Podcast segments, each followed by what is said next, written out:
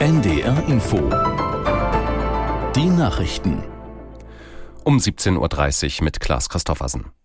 Die breiten Proteste gegen Rechtsextremismus dauern auch heute deutschlandweit an. In mindestens zwölf Städten haben verschiedene Organisatoren dazu aufgerufen, sich zu beteiligen.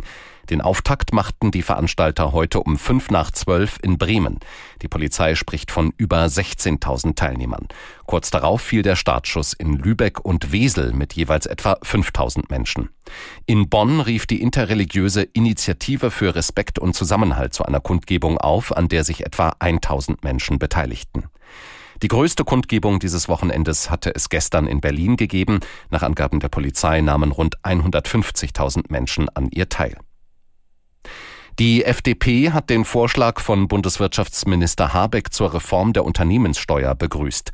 Fraktionsvize Köhler sagte, aus Sicht der Liberalen sei es für das Wachstum erfolgversprechender, auf Steuersenkungen statt auf Subventionen zu setzen. In einem Interview hatte Habeck erklärt, in Summe sei die Unternehmensbesteuerung in Deutschland nicht mehr wettbewerbsfähig. Aus Berlin Philipp Brost. In der Welt am Sonntag spricht sich der Grünen-Politiker für Steuererleichterungen und Investitionsanreize aus.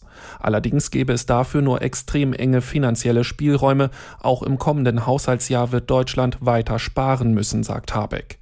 Aufgrund der angespannten Haushaltslage hatte er Ende der Woche ein Sondervermögen zur Entlastung der Wirtschaft ins Gespräch gebracht. Mit einer Ausnahme von der Schuldenbremse könnte der Staat Unternehmen mit milliardenschweren Subventionen unterstützen. Zusätzliche Schulden lehnt Finanzminister Lindner aber ab. Bundesjustizminister Buschmann will Menschen, die außerhalb einer Ehe füreinander da sein wollen, rechtlich absichern. Bis zum Herbst soll ein Gesetzentwurf für sogenannte Verantwortungsgemeinschaften stehen. Ältere Menschen, die zusammen wohnen, aber kein Paar sind, könnten auf diesem Weg etwa ein gegenseitiges Auskunftsrecht gegenüber Ärztinnen und Ärzten erhalten.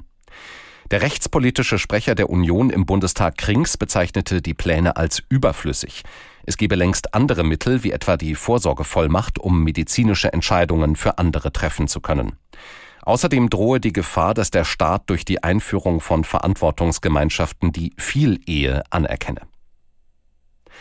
Bundespräsident Steinmeier hat den verstorbenen Präsidenten Namibias Geingob als prägenden Staatsmann seines Landes gewürdigt. Geingob habe trotz der schweren Belastung der gemeinsamen Geschichte den Weg der Aussöhnung beschritten. Berlin bleibe der Aufarbeitung des von Deutschland verübten Völkermords verpflichtet.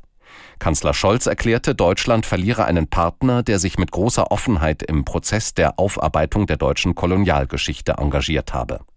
Geingob war gestern im Alter von 82 Jahren gestorben. Bundesentwicklungsministerin Schulze ist zu einem mehrtägigen Besuch nach Nigeria gereist. In ihren Gesprächen soll es unter anderem um die schwierige Lage in der Region gehen.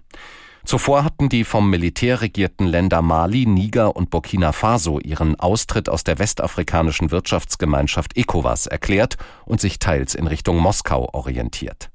Vor ihrer Abreise betonte Schulze, das Ausscheiden der drei Staaten werde viele Nachteile mit sich bringen.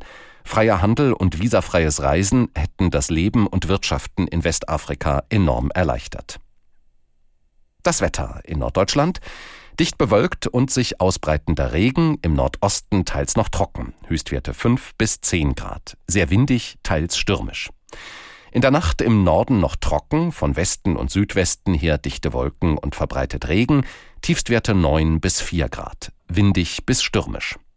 Morgen von West nach Ost ziehender Regen, davor und dahinter Auflockerungen möglich, 5 bis 11 Grad. Und die weiteren Aussichten am Dienstag stark bewölkt mit Regen, windig bis stürmisch 6 bis 11 Grad und am Mittwoch wechselhaft, teils noch windig 4 bis 10 Grad.